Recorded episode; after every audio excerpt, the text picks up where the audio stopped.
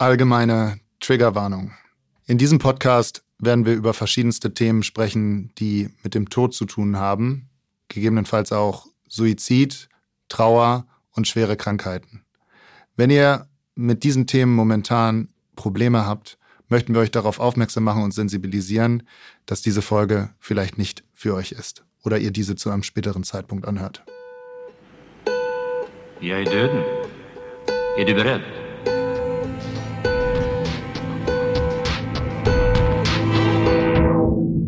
Heute hier, morgen tot. Das ist der Podcast fürs Leben.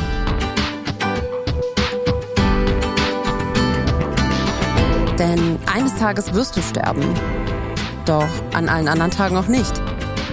Bist du bereit? Moin, moin und herzlich willkommen aus Hamburg zur dritten Folge von unserem Podcast. Wir begrüßen euch. Mein Name ist Cedric, mir gegenüber sitzt Dustin und wir sprechen heute über ein heißes Thema, denn äh, wir sind ins Krematorium gefahren. und und äh, dort haben wir einiges zusammen erlebt. Sogar für Dustin gab es äh, ein paar Eindrücke, die er so noch nicht gemacht hatte, auch wenn er das äh, Krematorium schon öfter mal besucht hatte. In der letzten Folge haben wir ja Hans aus dem Krankenhaus abgeholt und ihn auf die letzten Reise begleitet. Wir sind zusammen dann in den Bulli gestiegen und, Und losgefahren. losgefahren. Das denn jetzt sind wir hier gerade im Leichenwagen unterwegs. Na, Äh, wir, wir sagen Bestattungsbully hier. Ach so. Ah, okay, das Wort, das L-Wort, das sagen wir nicht, weil äh, hat das denn mir eben erklärt. Das äh, versachlicht einen Menschen und äh, nimmt ihm Würde und Respekt. Entsprechend äh, reden wir immer von verstorbenen Personen. Oder sagen direkt auch den Vornamen, ne? Genau. Okay, und jetzt sind wir hier im äh, Bulli, Bestattungsbully. Richtig. Okay. Unterwegs und äh, da gibt es ja ein paar Besonderheiten, oder? Also ist der hinten eigentlich gekühlt? Nee, gekühlt ist er nicht. Es gibt so ein paar Anforderungen an einen ähm, Bestattungs- oder L-Wagen.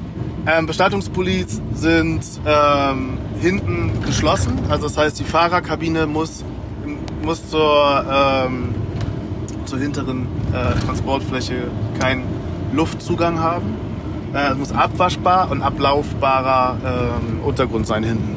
So. Und das machen gewisse Firmen, die bauen das aus, die bauen Bestattungswagen aus und haben da dann natürlich total viel Spaß dran, noch Beleuchtung da reinzubauen und Holzvertiefelung und äh, Subwoofer. Subwoofer und Vorhänge und was man so, Leuchtsternhimmel, was man so alles.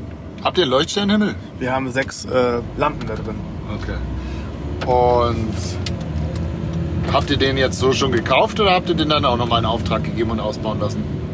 Wir haben den jetzt Gebrauch gekauft. Ähm, ich habe neuer Bestattungswagen kostet so ab 70, 80.000 Euro geht's los Boah. bis zu 120. Also diese Kombis. Wir wollten gerne nicht so gerne so ein Kombi haben, aber diese großen Kombis, die kosten schon wirklich bis zu 120, 140.000 Euro, Ja. wenn du diese neu kaufst, ausgestattet. Ja, ihr habt ja jetzt einfach einen VW-Bus, der jetzt auch gar nicht so nach typischem L-Wagen aussieht, ne?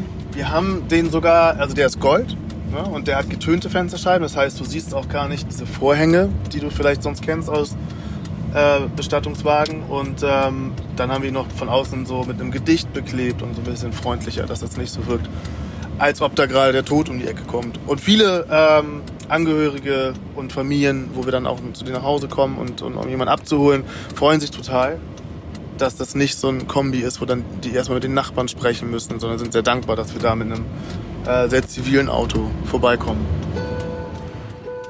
Und dann? Was war dann? Und dann saßen wir vorne und äh, ich bin erstmal durch deine Bestattertasche gegangen und habe mal geguckt, was du da alles so in deiner Tasche hast. Ja, voll spannend. Du hast mir erzählt, dort gibt's zwei Unterschiede, an die ich mich erinnere.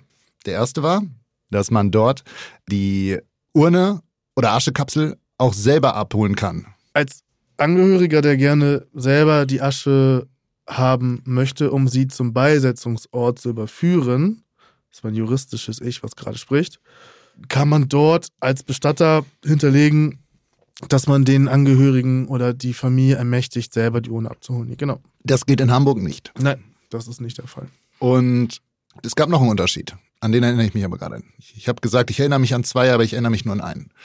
Man darf zum Beispiel Gelenke und sowas aus der Asche trennen.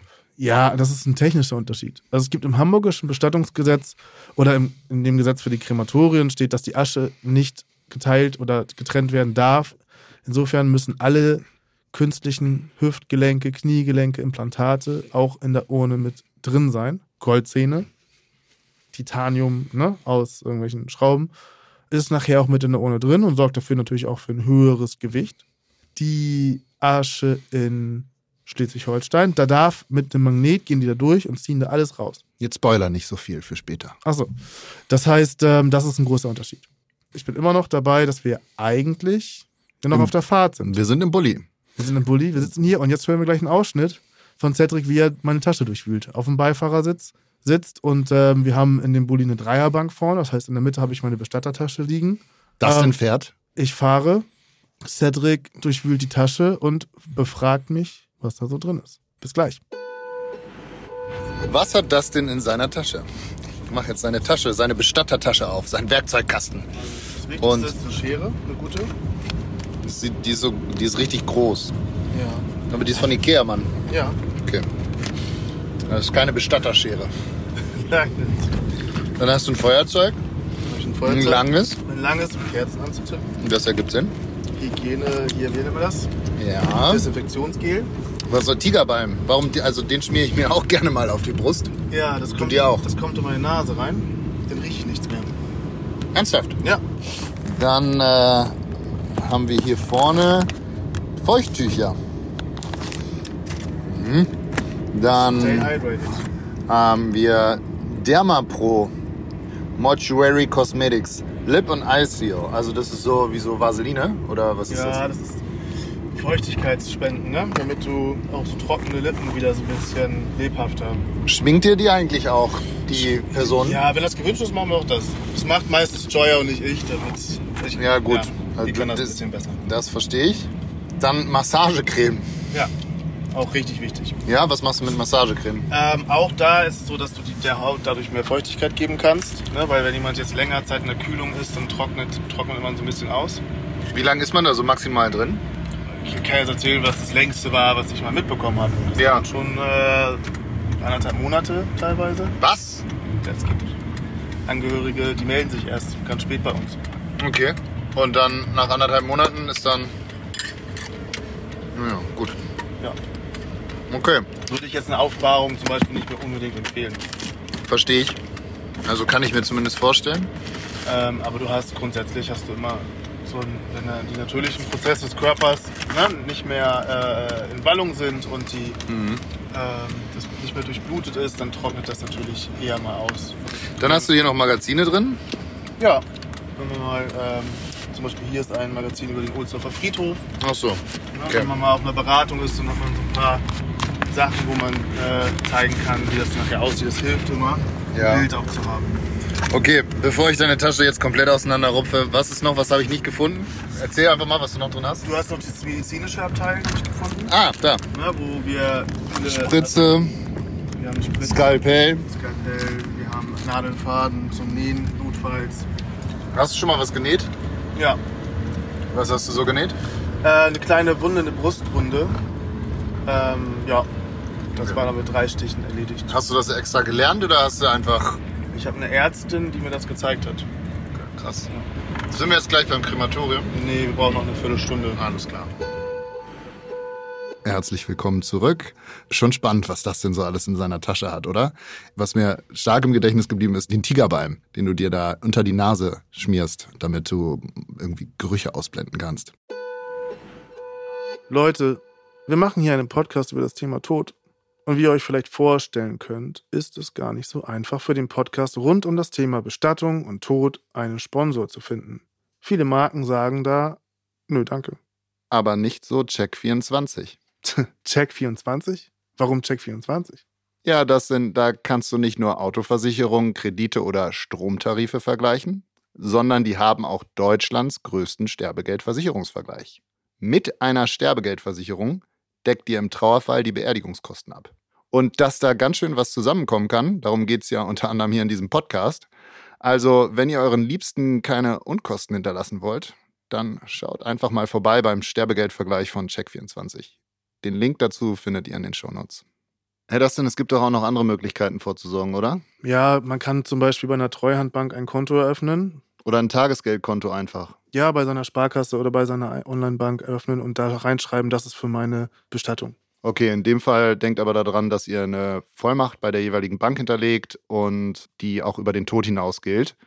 Nichtsdestotrotz, eine Sterbegeldversicherung ist eine solide Alternative dazu. In dem Fall. Vergleicht sie gut bei Check24 und sucht euch die für euch passende Möglichkeit raus.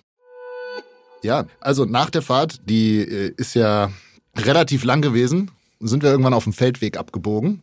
Wir waren da ganz alleine auf diesem Parkplatz und äh, es hat sich also angefühlt eigentlich wie so ein Zulieferer. Also jetzt würden wir jetzt irgendwo entweder Möbel abholen oder irgendwo was hinbringen und das war ja in dem Fall auch so, aber man konnte jetzt nicht daraus schließen, zu der, bei der Zufahrt im ersten Blick, dass es sich um ein Krematorium handelt. Stand jetzt kein riesengroßes Kreuz am Eingang mit den Worten Krematorium und dann drei Leuchtpfeile in die Richtung, sondern stimmt schon, es ist subtil ja. und es wird geschaut, genauso wie bei der Pathologie, dass man die Eingänge dort und die Zufahrten bedeckt hält und sich nicht zu viel Sorgen darum macht. Es sah halt von außen aus wie so eine kleine Fabrik oder Fertigungshalle. Weil es gab ja auch so große Abluftrohre, die dann da rauskamen und ähm, was ja, wenn man genau drüber nachdenkt, total viel Sinn ergibt. Und äh, ja, als wir dort angekommen sind, bist du ja erstmal im Büro verschwunden und ich stand alleine am Bestattungsbully mit neben Hans in einem offenen Kofferraum und äh, habe auf dich gewartet. Man kommt an auf einem Wirtschaftshof. Man hat als Bestatter dann so einen kleinen Schlüssel, mit dem man das Rolltor aufmachen kann. Dann holt man sich einen, so einen Sargwagen und stellt den Sarg darauf ab. Das haben wir dann auch gemacht. Und da muss man erstmal den oder die Verstorbene anmelden. Und das Krematorium weiß dann, man füllt eine Sargkarte aus und das Krematorium weiß dann, dieser Sarg gehört zu diesem Menschen. Und es kommt auch noch eine zweite Sargkarte in den Sarg rein. Eine kommt oben auf den Deckel, eine kommt rein in den Sarg, damit auch die beiden Hälften nicht vertauscht werden. Das ist in unserem Fall unwahrscheinlich möglich, weil der sehr bunt und bemalt war. Und das war auch, wie man dann gesehen hat, wir waren ja dann gleich danach in der Kühlhalle, der einzige Sarg, der bemalt war. Was ich sehr schade finde und wo ich denke, dass es in Zukunft viel mehr davon geben sollte. Und dann, wie war das für dich in dieser Halle drin? Das war wirklich eins der äh, prägendsten Momente an dem Tag. Also es gab noch einen, der deutlich krasser war.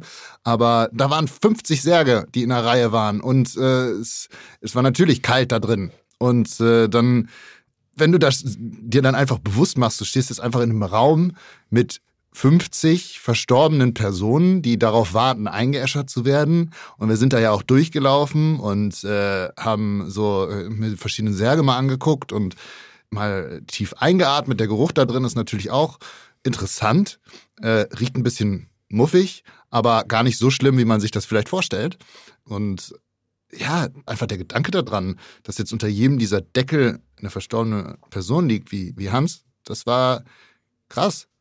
Und ähm, ich habe das Wort in der letzten Folge schon mal benutzt. Ich bin eigentlich nicht so ein spiritueller Mensch, aber ich habe da schon das Gefühl, dass da irgendwie so eine besondere Energie auch in dem Raum war. Ja, also irgendwie ja.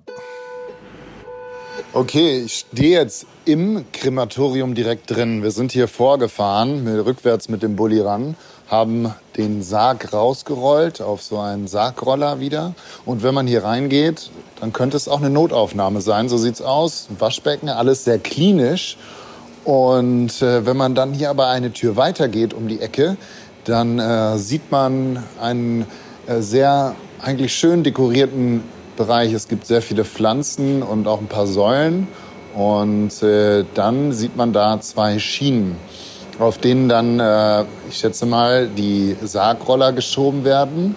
Und da hinten zwei Löcher in der Wand, viereckige, die äh, stark an Kamin erinnern, die allerdings mit so einer Plastiktrennwand dann abgedeckt sind. Könnt ihr euch so ein bisschen vorstellen wie, ähm, wie die Koffer, die rauskommen aus dem Rollband ja, beim Flughafen. Äh, so sieht das ungefähr aus, da beim der Ofen vom Krematorium. Und da gibt es jetzt zwei nebeneinander. Und äh, hinten konnte ich gerade einmal gucken, gab es einen riesengroßen Maschinenraum. Da darf ich aber leider jetzt gerade nicht rein. Äh, da, das erinnert mich äh, irgendwie, also echt an eine Industriehalle. Das muss ein äh, wahnsinniger Aufwand sein, diese beiden Öfen zu befeuern. Und äh, hinter, auf der anderen Seite, ähm, auch von diesen Schienen, gibt es dann so eine Grad, äh, ja, ein Glas, hinter der dann, äh, ich nehme mal an, dann die ähm, Betreiber des Krematoriums sitzen und äh, dann äh, hier entsprechend dann den Ofen steuern und betätigen. Und Dustin ist jetzt gerade im Büro drin, hat den Totenschein abgegeben. Und äh, ich stehe hier ein bisschen wie bestellt und nicht abgeholt und gucke mir alles an. Und ja, der Hans ist jetzt auch hier mit neben mir in seinem bunt bemalten Sarg. Darüber haben wir ja auch noch gar nicht gesprochen. Dustin bietet das immer an und, und Joya bei sich im Laden. Die haben hinten ein kleines Studio, wo die Angehörigen dann den Sarg bemalen können. Und hier stehen ganz, ganz viele süße Sachen drauf. Und der Sarg ist wirklich bunt und mit vielen Herzchen, Sonne, ein paar Wolken und äh, ein paar Botschaften, die jetzt, denke ich, zu privat wären, um sie hier zu teilen. Aber ja, so kann die Familie noch mal Abschied nehmen. Und ja, der gute Hans, dem werde ich jetzt auch gleich Tschüss sagen. Wir werden hier jetzt der Verbrennung nicht mehr beiwohnen heute. Die Einäscherung wird heute nicht mehr stattfinden, hat Dustin mir gesagt. Der kommt morgen wieder, weil äh, hier auch noch mal dann dafür der Hans ein bisschen aufbereitet wird, noch ein paar Katheter, eine Hygienehose an, äh, da wir ihn ja frisch aus dem Krankenhaus geholt haben. Und äh, Dustin ist es immer sehr wichtig, hat er mir eben erzählt, dass äh, eben auch diese ganzen Zugänge und alles Mögliche noch abgenommen wird. Dafür hat er dann auch Werkzeug, das macht er dann selber. Und äh, moin, das macht er dann selber. Und äh, das äh, macht er dann aber morgen. Man sagt, dass ungefähr in Hamburg zumindest so 30 bis 50 Menschen pro Tag sterben. Und es gibt jetzt nicht super viele Kühlhallen, Klimahallen. Und Menschen sterben auch immer in Schüben. Also es ist nicht so, dass man sagt, es sind immer pro Woche, haben wir zum Beispiel genau vier Fälle, sondern wir haben manchmal in einer Woche acht Fälle, manchmal gar keine und sitzen da und drehen Däumchen so. Das heißt, auch in so einer Klimahalle, wie wir da jetzt gesehen haben, die noch recht klein ist, ist es manchmal super leer und manchmal richtig voll. Und du bist ja dann noch weiter reingegangen und hast einmal um die Ecke geguckt. Ja, es war, also ich würde sagen, die haben sich quasi gestapelt. Also die waren natürlich nicht gestapelt, aber es äh, war schon sehr voll hm. da drin. Da waren wir ja auch mit zuletzt. Zuvor waren wir auch noch, als du bist ja ins Büro gegangen, hast den Verstorbenen angemeldet. Ich habe draußen gewartet mit Hans, dass wir rein können. Und äh, während du da drin warst, äh, kam so ein, ich habe da mal um die Ecke geguckt. Das erste, was ich gesehen habe, ich dachte, ich wäre im, im Saunabereich. Also das war, ähm, das, nee, also das war so wie so ein, das war ein, ein weißer Raum und es sah so wirklich so aus wie so ein, so ein paar Palmen da drin. Das waren die Plastikpalmen, die dich daran erinnert haben, dass du in deiner günstigen Berliner Sauna da gerade ja. deinen Aufguss machst. Genau. Nein, also es war, wenn du dir ein Krematorium vorstellst, ohne je in einem gewesen zu sein, dann denkst du, das ist ein großer Ofen, kennt von zu Hause noch aus unserer Backstube. Meine Mutter hat einen Café, da wird immer Kuchen gebacken, da haben wir einen großen Konvektomaten, das ist wie so ein großer Ofen, so habe ich mir das immer vorgestellt. Da geht dann so die Tür auf und Sarg rein und Tür zu. Nee, so ist es ja nicht. Das ist halt äh, schon mit Liebe irgendwie ausgerichtet, dieser Raum. Und ich wollte nur sagen, es war so halt so weiß und dann standen da irgendwie wie so Säulen äh, drin. Und dann gibt's da in den Boden gelassen so zwei Bahnen irgendwie. Ich habe es nicht gesehen, als da jemand reingefahren wurde, aber ich stelle mir vor, dass dann auf diesen, wie so Schienen er dann äh, reingefahren wird. Und das sieht dann da aus, aber der Ofen, der Eingang sieht eher aus wie, wie beim Flughafen, wenn die Koffer rauskommen. Ja, ganz genau. Und ich, das ist in diesem Raum, das muss man sich so vorstellen, der ist ungefähr 60 mal 50 Meter groß und man hat so zwei Schienen da drin, die vor den vor zwei Öfen stehen und ähm, dort wird ein Sarg hingestellt und auf diesen Schienen hochgehoben. Dann öffnet sich dieses Tor, das so aus Aluminium ist und während sich das Tor schon öffnet, fahren diese Schienen, fährt der Sarg auf den Schienen da rein. Wird in dem Ofen abgesetzt. Und der Ofen ist circa, ich würde auch mal schätzen, die Öffnung ist anderthalb mal zwei Meter groß, vielleicht ein bisschen kleiner. Die Öffnung, ja. Ja, ja. Und äh, sieht aus wie, also das ne, ähnlicher Vergleich, aber es sieht aus wie ein Pizzaofen, den du aus einer sehr guten Pizzeria kennst. Also du guckst da rein und siehst weiße Kacheln. Ach so, ja die, klar. Der besteht aus, das ist keine Keramik, sondern es ist ein gewisser Stein.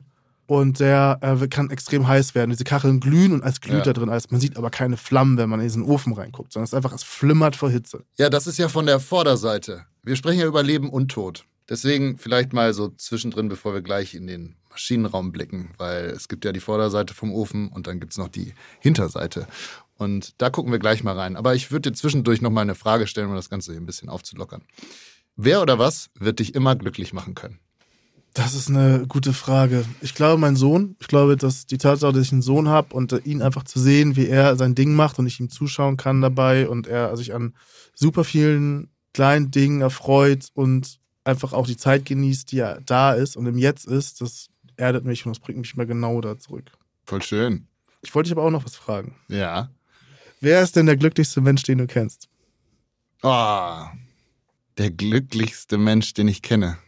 Da muss ich aber, um da ehrlich drauf zu antworten, Du kannst die Frage auch zurückstellen, wenn du möchtest.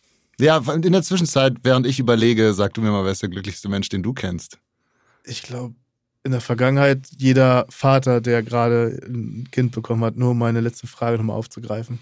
Ich glaube, jeder Mensch, der, der, in der jetzt in dem Moment ist und sich gerade klar macht, dass das, was, was er jetzt gerade erlebt, der perfekte Moment ist. Zum Beispiel, wenn ein kleines Kind geboren wird, wenn das Leben entsteht, wenn etwas so pur ist, dass du es gar nicht kommentieren kannst, willst, weil du gar nicht die Energie dazu hast, weil du einfach daneben stehst und es einfach nur mit live miterleben kannst und dir die Tränen runterlaufen. Das ist, glaube ich, die Geburt eines Kindes, egal wer es ist, jetzt in gerade diesem Moment wird wahrscheinlich irgendwo ein Kind geboren und irgendwelche Eltern stehen daneben und oder liegen und denken sich, Peng, das ist es. Mhm. Aber Cedric, ich kann dir auch eine andere Frage stellen. Der glücklichste Mensch, der, der mir einfällt, den ich kannte, ist leider verstorben. Das war damals mein, von dem habe ich in der ersten Folge auch schon mal erzählt, mein äh, Gastpapa aus Argentinien, bei dem ich mal ein Jahr verbracht habe, zu dem ich eine sehr enge Bindung hatte. Und ich habe nie einen so fröhlichen Menschen kennengelernt. Der ist äh, Lehrer und hat morgens uns immer mit, er liebte Technomusik, hat uns morgens immer um sieben mit Technomusik geweckt und ist durch die Wohnung getanzt und hat während des Unterrichts, er hat so Nachhilfeunterricht gegeben, hat dann mal alle mit äh, Window-Marker und sowas angemalt, also hier diesen, wie heißt denn das, Whiteboard-Marker und alle mal angemalt und In alle Blau? ver, ver, verarscht und so. Blumen Group, war das der Song? ja. Und jetzt spielen wir für euch Geh mal frei, die Blumen Group. Hm. ja. Hast du noch eine andere Frage? Welche Zeiten vermisst du? Oh, schwierig. Ich äh, vermisse die erste Zeit im, im Auslandsstudium. Wo hast du studiert? In Lissabon war ich. Das war dein erstes Mal Auslandsstudium? Ja. Im Master. Ja. Den du ja, das ist Inside-Wissen, das wissen wir alle, nicht. Was hast du da studiert und wie alt warst du, als du gestartet hast? Was hast du im Bachelor studiert? Vorher. Im Bachelor war ich äh, in, so genauso wie du in Lüneburg. An der Leuphana Universität. Die ist Oder aber bei dir noch anders, Wie glaube ich. meine Mutter sagen würde, Leuphania. ja, bei mir hieß die Reichsuniversität. Alter, Nein, du es ist, natürlich hieß die auch Leuphana und ich war auch schon ein Bachelorstudent und kein Diplomstudent. Ich bin nicht so alt. Ich vergesse das immer. Ich bin 36 und du wirst jetzt 30. Ja, ist richtig. Du hast an der Leuphana BWL studiert. BWL und Wirtschaftsrecht. Du hast Wirtschaftsrecht studiert? Ja, klar. Ah, toll. Ich habe Wirtschaftsrecht studiert mit meiner BWL. Ja, guck mal. Okay. Also, sind wir quasi gleich. Ja, wie Yin und Yang. Die Yin und Yang der BWL-Justusse. Voll. Ja. Okay, und dann hast du dich entschlossen, einen Master zu machen, weil das hat dir nicht gereicht, dein BWL-Studium. Wurdest du gezwungen, weil du keinen Job gefunden hast? Oder Nein, überhaupt nicht. Ich hatte ziemlich coole Jobangebote nach dem Bachelor. Und dann habe ich mir überlegt, ich will aber, ähm, nachdem ich ein, zwei Stationen hatte und äh, unter anderem ein Praktikum bei deinem ersten Startup gemacht habe, äh, mir überlegt, ich will das auch und bis dahin vielleicht nochmal ein bisschen Theoriewissen mir anhäufen. Und dann habe ich mir überlegt, hey, warum nicht raus in die Welt, Managementstudium im Master nochmal draufsetzen, mit dem Schwerpunkt auf Entrepreneurship und dann kann ich vielleicht Mitstreiter finden, vielleicht Mitgründer an der Uni, die auch Lust haben, was auf die Beine zu stellen. Und dann bin ich da angekommen und war völlig frustriert, weil die wollten alle nur ins Consulting. Da habe ich gesagt, Leute, das geht doch nicht, wir müssen hier was gründen. Und äh, dann habe ich äh, nach äh, einem Semester Suchen auch zwei gefunden. Und mit denen äh, bin ich gerade immer noch dabei. Ähm, wir machen Ninebark, die Plattform für Vorsorge. Für Vorsorge. Ja, genau. Für alles, was vor dem Krematorium passiert. Um hier mal den Bogen zurück zu unserem eigentlichen Thema zu Da schlagen. kommen wir jetzt auch zum heutigen Sponsor. Neinbark, die Plattform für Vorsorge und dein digitales Erbe. Ja. Wir machen Hinterbliebene handlungsfähig. Hast du dich schon mal gefragt, wo du eine Vorsorgevollmacht, eine Patientenverfügung oder ein Testament erstellen kannst? Besuche jetzt www.neinbark.de. Also, ich habe draußen auf dich gewartet, als du ähm, den Verstorbenen angemeldet hast und stand da mit ihm am Bulli und habe auf dich gewartet. Und während du da kamst, kam ein Herr aus dem Maschinenraum vorbei und äh, rauchte genüsslich eine Zigarette. Und äh, während er da so stand, habe ich mir gedacht, hey, dann äh, schnapp ich mir den nochmal und frage ihn so ein paar Sachen. Und äh, habe ihn gefragt so, hey, weil da stand nämlich mal wieder Zutritt nur für Befugte beim Maschinenraum. Und ich hatte schon einmal um die Ecke geguckt in diesem riesengroßen Maschinenraum, was da so die Rückseite vom Ofen, von den Öfen ist und hatte nur so gesehen, dass da ging es dann so eine Treppe runter und da sah es halt aus wie in einer Fabrik. Und dann äh, bist du ja rausgekommen. Der eigentliche Ofen ist ja hinten. Ne? Also das ist ja, du siehst ja vorne nur die Klappe für die Endkonsumenten, die in dem Saunatempel ihre Angehörigen verabschieden wollen. Dann bin ich rausgekommen und habe gesagt, Cedric, was machst du denn da hinten? Da darf man gar nicht rein. Komm da bitte sofort wieder raus. Und ähm, dann hatte Cedric aber auch schon mit dem Uli gequatscht. Guck mal, ich weiß, so viel weiß ich schon wieder gar nicht. Also mit dem Herrn Schmidt geredet und ähm, dann sind wir da hinten rein und dann haben wir eine ganze Führung bekommen. Und ähm, die beiden riesigen Öfen. Einer wiegt 30 Tonnen. Das sind Wahnsinn. Riesendinger. 30 Tonnen hat er uns gesagt. Du bist da reingekommen. Wie war das? Also was war für dich, wie, wie war die Temperatur und was hast du gerochen? Die Temperatur war nicht wärmer als draußen. Wir waren ja jetzt auch noch im kalten deutschen Frühling da. Also äh, dicke Jacke und äh, nee, da drin äh, war es nicht sonderlich wärmer. Ich muss sagen, es war so ein anderer Geruch da schon, ne? Also es riecht jetzt nicht nach Barbecue, aber also es. Ne? Also meine Mitgründerin Joya meinte mal zu mir, hier riecht irgendwie so, so nach verbrannter Haut, so verbrannt, so wie verbrannte Hühnerhaut. Echt? Das fand seit, ich gar nicht. Und ich, ich habe das nie gerochen, aber seitdem sie das gesagt hat und ich dann da Oh. bin, ja, riecht das so. Da müssen wir nochmal hin. Leider. Wie, leider. Also ich rieche das so, Ja, das, so. Ist, das ist unangenehm, dass es nach verbrannter Haut riecht. Ne? Also, Mhm. aber würde ja auch Sinn machen, dass es nach Ja. verbrannter Haut oder nach verbrannten Klar, Mensch riechen würde. was man ja nicht vergessen darf, ne? Die gehen ja vorne mit Sarg rein. Das fand ich auch interessant, habe ich mal unter einem LinkedIn-Beitrag von dir gelesen.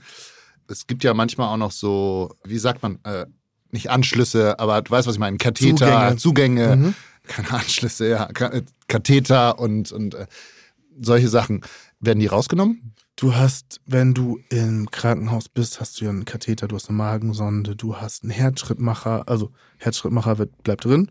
Alles andere wird dem Bestatter überlassen, rauszunehmen. Und je nachdem, ob du guten Bestatter hast oder nicht, oder ob der sich da Mühe gibt oder nicht, macht er das dann auch, ja. Und wir ziehen sämtliche Zugänge, wir ziehen sämtliche Katheter, alles, was nicht zum Körper gehört, entfernen wir.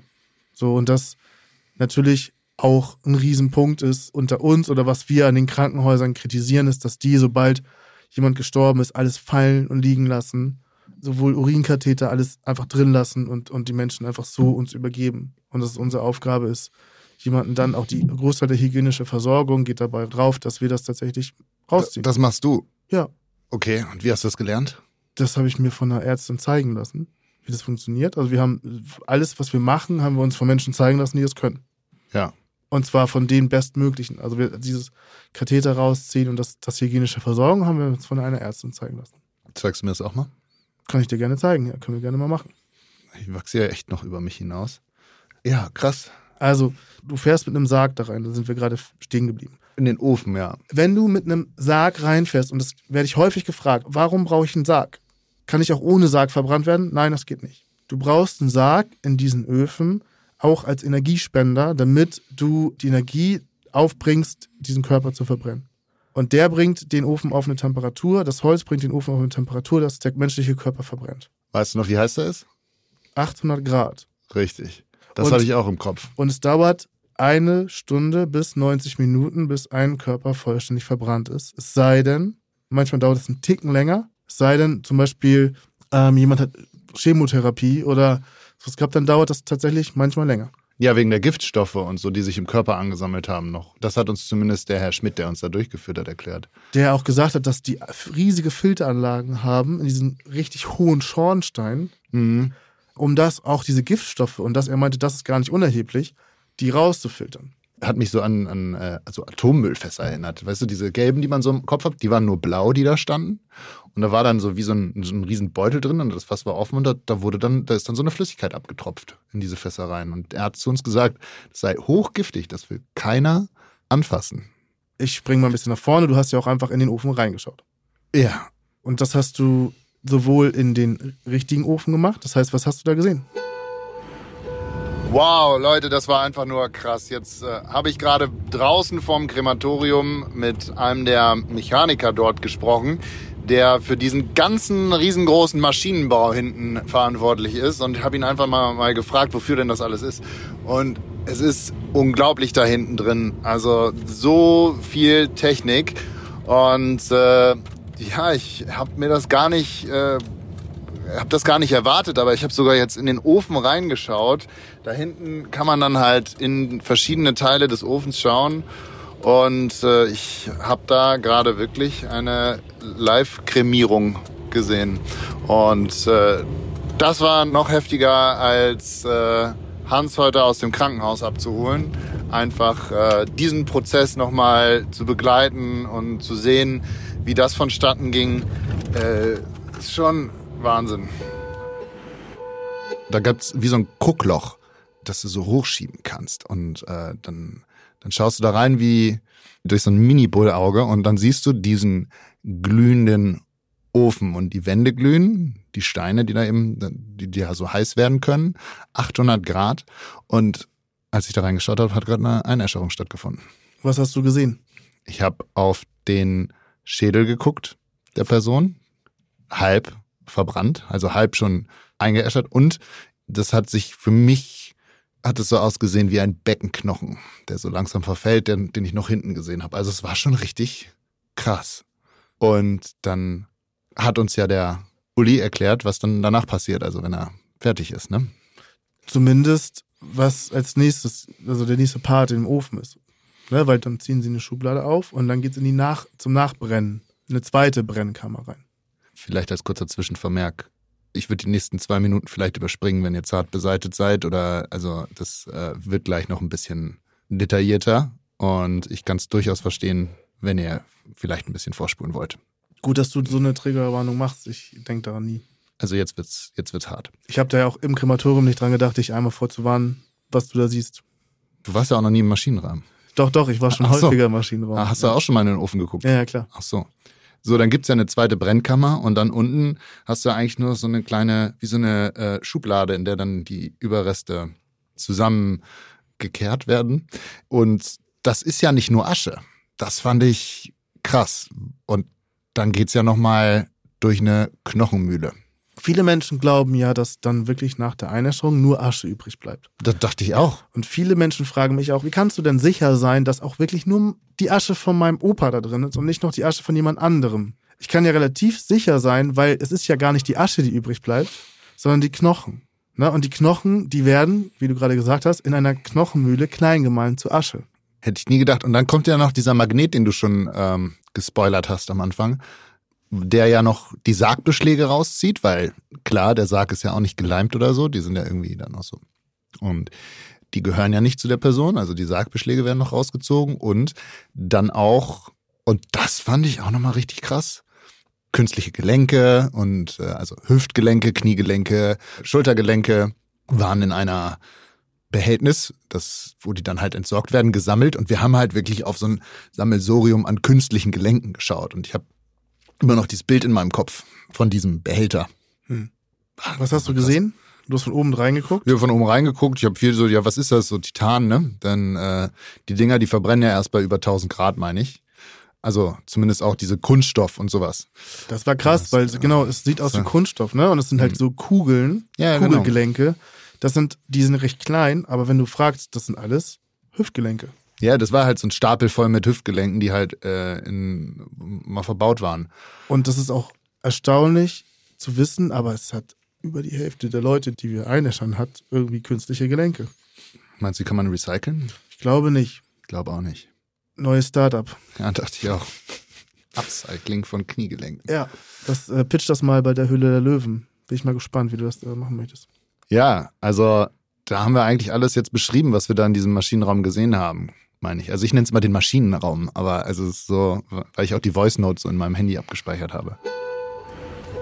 Jetzt war ich gerade noch mal hinten in diesem Maschinenraum drin und habe die Ofen quasi von der anderen Seite gesehen und äh, da hängt eine Menge Technik dran. Da sind super viele Schläuche, Filteranlagen. Es geht um Abwasser, Kühlwasser. Diese Dinger zu betreiben ist mega aufwendig und kostet wohl ein Schweinegeld. Was mega spannend ist, ein so ein Ofen wiegt insgesamt 34 Tonnen und äh, die sind konstant, auch werden die überwacht. Ähm, jede Sekunde dort wird aufgezeichnet, auch an Emissionen und Ausstoß. Äh, müssen die das die ganze Zeit an äh, offizielle Instanzen übertragen, wurde mir gerade gesagt. Drin sind es so zwischen 700 und 800 Grad heiß. Das ist Wahnsinn. Und ich habe da auch mal reingeguckt und man kann da so eine kleine Luke aufmachen und wie so ja durch so ein Guckloch dann in den Ofen reinschauen. Und man sieht da drinnen einfach nur dieses rote Glühen, die Wände glühen, es glüht der Boden. Und ähm, da äh, war tatsächlich auch jemand drin gerade. Und das war schon so ein bisschen weit fortgeschritten, der Prozess. Das dauert je nach Person und auch äh, Leben, das man geführt hat. Also äh, echt unterschiedlich. Lange wurde mir auch erklärt, wie dann so eine Einäscherung dauert. Und das Ganze kann so mal gut und gerne zwei, drei Stunden dauern. Und äh, als ich da reingeschaut habe, habe ich die Person, die dort eingeäschert wurde, von, vom Kopf aus gesehen, also lag mit dem Kopf zu mir. Und ich habe da noch auf die Schädeldecke geguckt, die so langsam zerfiel und man konnte dann noch weiter unten den, den Beckenknochen auch erkennen. Das war schon sehr eindrucksvolles, einprägsames Erlebnis und ich weiß noch gar nicht, wie ich mich dabei fühlen soll. Und ich denke, ich brauche erstmal einfach einen Moment, um das zu verarbeiten. Was auch krass ist, ist, dass ich gedacht habe, da unten kommt einfach Asche raus. Aber das äh, ist nicht einfach pure Asche, sondern es, es sind noch super viele kleine Teile vom Knochen übrig. Also die man dann auch, die dort dann gesammelt werden von dieser Person. Und dann werden diese Teile einfach nochmal gemahlen und die kommen durch äh, dann durch eine Malmaschine, die dann auch nochmal Metall, die ist ein Magnet drin, der zieht dann zum Beispiel, wenn man noch so Hüftgelenke hat oder andere Sachen im Körper verbaut sind, zieht er das noch raus und dann wird der Mensch nochmal klein gemahlen. Dann gibt es so eine Aschekapsel, da hat das dann jetzt auch nochmal eine mitgenommen. Da äh, wird, dann, wird dann der Mensch rein verfrachtet. Intensiver Tag. Ich weiß inzwischen, welche Konsistenz diese Steine haben. Die heißen Schamottsteine. Die sind sackschwer. Diese Kacheln, die in den Ofen drin sind. Schamottsteine, die ja, sich so erhitzen können. Und diese, wie, wie viel? 60 Tonnen oder so? Nee, 30 Tonnen wiegt, glaube ich, so ein Ofen. Ich meine ja beide zusammen. Ach so, ja, zwei Öfen. Ja, ich hatte allerdings eine andere Zeit tatsächlich im Kopf für die Verbrennung. Aber wenn du sagst, 90 Minuten dauert eine Einäscherung, richtig? Aber die haben mir gesagt, die schaffen so sechs bis acht Personen am Tag. Pro Ofen. Pro Ofen. Genau. Ja. Die arbeiten ungefähr dann, zehn Stunden. Ja. Dann kommt es ungefähr hin. Ja. Ein Thema noch, das wollte ich mit dir noch besprechen. Was ist eine Aschekapsel? So, was wir haben, ist eine Aschekapsel. Die Aschekapsel ist jetzt hier in dem Fall schwarz, gräulich ungefähr, ist auch aus Naturstoff. Das heißt, die zersetzt sich in der Erde auch ziemlich schnell. Die Aschekapsel ist ungefähr so groß wie ein, na, ich weiß nicht, ein bisschen größer als ein Football vielleicht. Ähm, so, dass die in eine Schmuckurne reinpasst. Und die wird befüllt mit der Asche, was du gerade erzählt hast, äh, tatsächlich drei, vier, manchmal sogar fünf Kilo schwer ist. Also schwerer, als man es denken würde. Und die Asche ist super klein gemahlen, weil die jetzt erstmal quasi in der sogenannten Knochenmühle klein gemahlen wird. Wissen viele wirklich nicht. Und sie ist dann fast bis oben hin voll. Ich werde auch häufig gefragt, ähm, bleiben die Zähne denn in der Asche drin oder was, ist, was passiert mit meinem Herzschrittmacher oder was passiert mit dem Hüftgelenk? Das bleibt da drin. Also vieles bleibt da drin. Es gibt in Hamburg das Gesetz, dass äh, die Asche des Menschen nicht getrennt werden darf. Das heißt, Zähne, Herzschrittmacher, alles was äh, mit Nägel, Schrauben, alles was äh, im Körper vorher drin war, medizinisch äh, eingesetzt, bleibt da auch drin. In Schleswig-Holstein ist das Gesetz nicht ganz so straff. Das heißt, die machen so Hüftgelenke und so künstliche Kniegelenke, können die schon wegschmeißen.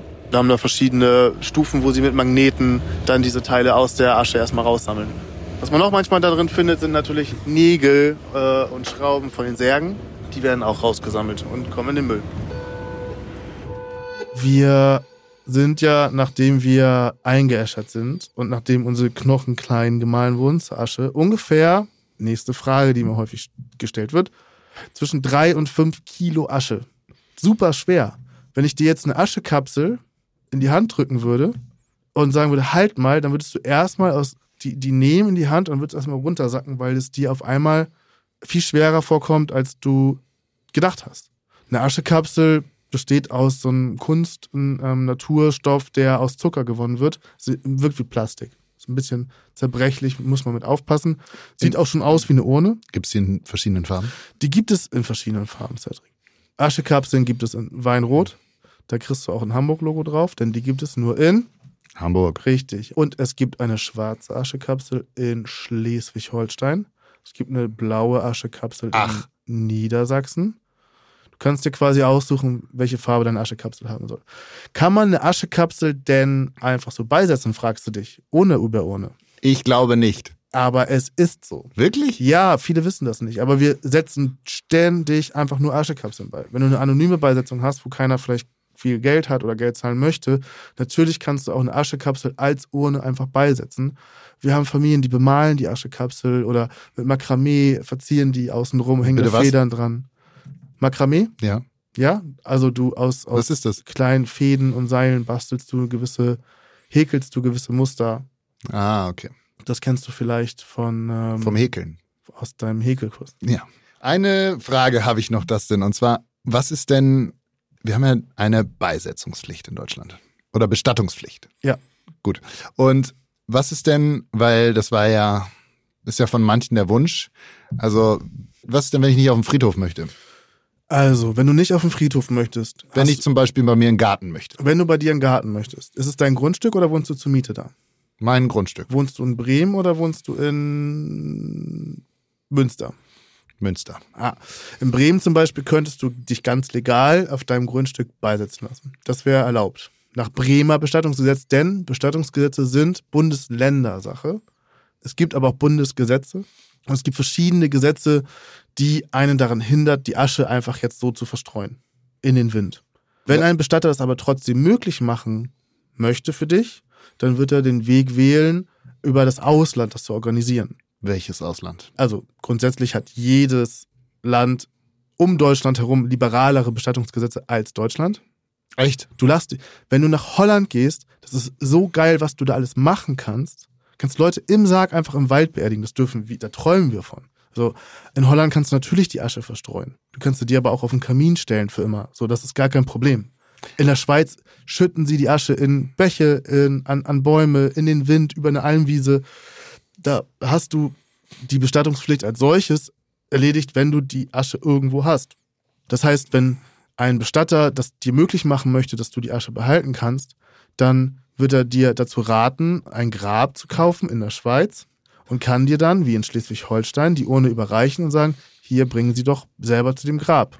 Die Schweizer sagen dir, ja klar, bringen Sie gerne hierher, du darfst sie so lange bei dir behalten, wie du brauchst, um deine Trauer, wie deine Trauer das braucht oder das zulässt und dieser Zeitraum ist aber nicht definiert. Und es Also- fragt dich keiner mehr danach, wo dein Asche eigentlich geblieben ist. Also ich verspreche dir, dass ich die Aschekapsel, Urne, whatever, irgendwo hinbringe. Genau, Und äh, ich behalte die so lange, wie meine Trauerphase dauert. genau. Und die Trauerphase, die kann ein Jahr dauern, die kann zwei Jahre dauern und, oder die kann auch 50 Jahre dauern. Die kann auch dein ganzes Leben lang dauern.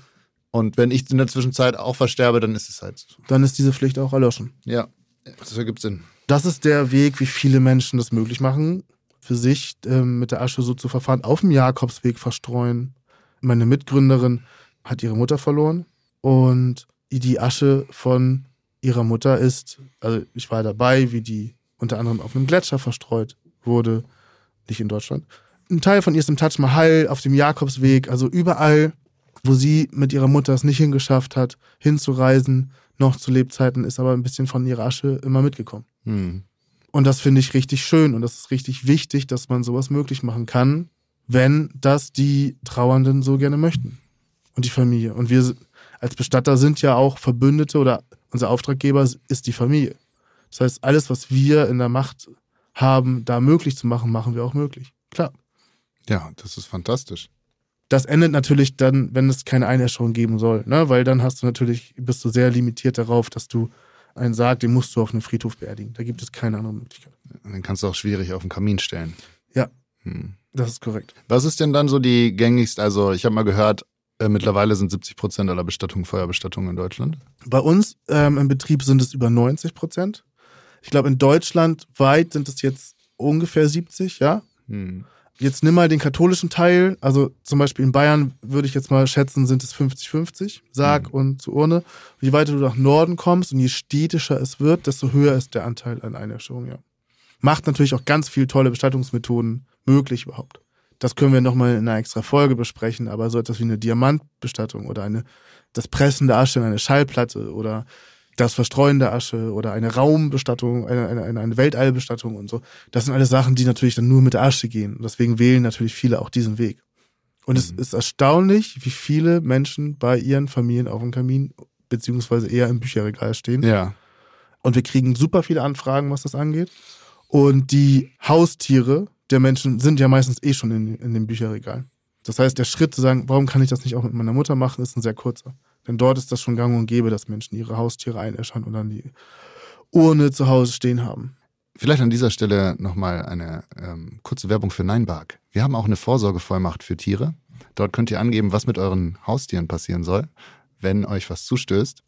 Und äh, schaut es euch an, ist ein sehr emotionales Thema, weil wer kümmert sich denn um euren liebsten Hund, wenn euch was zustößt? Nur Neinbark, sonst keiner. Dustin, ich habe hier noch eine Frage. Ähm, auf welches Alter freust du dich? Ich glaube, wenn ich 80 bin, ist mir dann alles auch egal. Denkst Wir du wieder uns- an zu rauchen? Dann fange ich an zu rauchen und also es ist ja immanent, dass man dann sagt, komm, wie ist denn das mit Heroin? Alter. Nein, aber ich glaube, dass wenn du wirklich merkst, okay, es ist Zeit, du hast Schmerzen, es geht irgendwann zu Ende. Ich hoffe, dass erst mit 90 und so weiter. Natürlich ist man dann noch offen mit äh, allen möglichen Drogen, die man vielleicht einfach sein gelassen hat, weil man lange leben wollte, anzufangen und eine gute Zeit zu haben. Okay, Und ich glaube, da freue ich mich schon drauf, einfach auch aus, aus Neugier. spannend. Und ich werde mit meinen Freunden zusammen ein Haus kaufen und dann werden wir eine kleine Pflege-WG machen, wo wir uns ein, zwei Pfleger zusammen äh, mieten oder beschäftigen und dann haben wir einen Weinberg und dann werden wir da Wein ernten und eine gute Zeit haben und sehr viel Wein trinken noch. Sag mal, zahlst du in die Rentenkasse ein? Nein. Ah, okay. Sonst aber such dir Freunde, mit denen du das machst, die in die Rentenkasse anzahlen und dann kannst du ins, in den Keller ein paar Kühltouren packen. Und äh, wenn dann jemand versterben sollte von deinen Freunden, kannst du den da unten noch ein bisschen lassen und dann kannst du die Rente noch ein bisschen kassieren. Das war früher immer so die Idee von meiner Mutter im Mehrgenerationenhaus. Holt mich hier raus. Ah, Mit dir, ah. mit dir mache ich nicht meine, meine Renten-WG auf. Ich bin ja viel zu jung. Körperlich bist du, glaube ich. Wir können ja mal diesen Körper, es gibt ja diesen, diesen Test, den auch äh, Steffen Halaschka und Olivia Jones gemacht haben in der Serie Sterben für Anfänger. Den können wir ja mal machen. Gerne. Das biologische Alter feststellen. Oh, Und da will ich mal, vielleicht hat Maxine recht, vielleicht bist du, hast mich schon überholt. das kann vielleicht sein. Na gut. Was sind heute deine letzten Worte? Ich wollte dich mal fragen, was auf deinem Grabstein stehen soll. Das fragen wir uns jetzt ja alle schon irgendwie seit der ersten Folge. Ich habe es bereits gesagt. Also auf meinem Grabstein soll ja stehen, ich habe euch ja gesagt, ich bin krank. Hm. Äh, was steht auf deinem Grabstein? Morgen Freibier. Wie sieht denn dein Grabstein aus? Wir haben ja ein Familiengrab und äh, mal gucken, ob da überhaupt noch Platz ist, wenn ich dran bin. Da passen so, ich glaube, auf jeden Sarg drei Uhren. So rum läuft das dann. Und äh, das ist so ein großer Findling, den finde ich mega schön. Also So ein, so ein, so ein, so ein Stein. Hinkelstein, so Ja, Obelix. Genau, so, also, ein, so ein Hinkelstein. ja, genau. ich finde Findling ist auch immer so richtig guter Tipp für Familien, die sich das, diese 4.000, 5.000 Euro für einen Grabstein sparen wollen. Findling kostet nichts, ist halt schwer zu tragen, aber wenn du einen Obelix in der Familie hast, Der steht da ja schon. So, und jetzt machen wir Schluss. Deine Schwester hat Hunger. Die will, glaube ich, äh, das, äh, die will zum Dinner. es ist auch schon spät. Okay, und jetzt nochmal die letzte Werbepause für unseren neuen Sponsor, Lichtermeerbestattung. Ach so. Was machen die? Wir machen Bestattung fürs Leben. Wir machen Bestattung für diejenigen, die gelebt haben und für die, die weiterleben werden. Und das machen wir nicht in Schwarz und nicht in Grau. Und wir sind nicht die alten grauen Männer in schlecht sitzenden Anzügen, sondern wir sind bunt und wir sitzen da, wenn du zu uns kommst, um über eine Vorsorge zu sprechen oder einen akuten Todesfall, sind wir für dich da. Dann mache ich mich doch gleich morgen mal auf den Weg zu euch. Nee, du nicht. Okay. Tschüss. Bis dann. Ihr Lieben, vielen Dank, dass ihr uns zuhört. Egal auf welchem Kanal ihr unterwegs seid, möchten wir euch nochmal darum bitten, jetzt auf den Follow-Button zu drücken. Das hilft uns dabei, unseren Podcast noch größer zu machen. Zudem freuen wir uns natürlich, wenn ihr uns an eure Freunde, Familie und Angehörigen weiterempfehlt.